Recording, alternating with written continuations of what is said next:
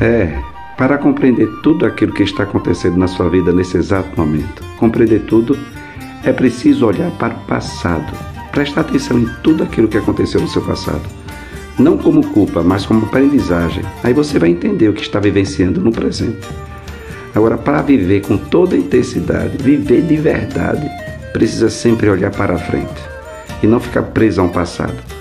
Olhe para a frente com esperança, porque a esperança não decepciona. Continue olhando para a frente. Muita gente vai querer tirar sua atenção, lhe distrair. Muitas pessoas vão ir, muitos barulhos ao redor vão acontecer. Barulhos complicados para tirar sua atenção, deixar você prestando atenção só na dor. Aí você vai olhar o futuro com esperança, o futuro com alegria. Vai dar certo, vai passar. Sempre passou e sempre deu certo. Um pouquinho mais de calma. Aprenda com o passado, mas para viver com intensidade tem que olhar para frente. Sou eu, Padre Arlindo, dizendo: Bom dia, boa tarde, boa noite. Está na hora de olhar o futuro com alegria, com esperança. Com certeza, amanhã vai ser muito melhor do que hoje. Vai passar, mas menino, oxe, oxe, oxe, oxe.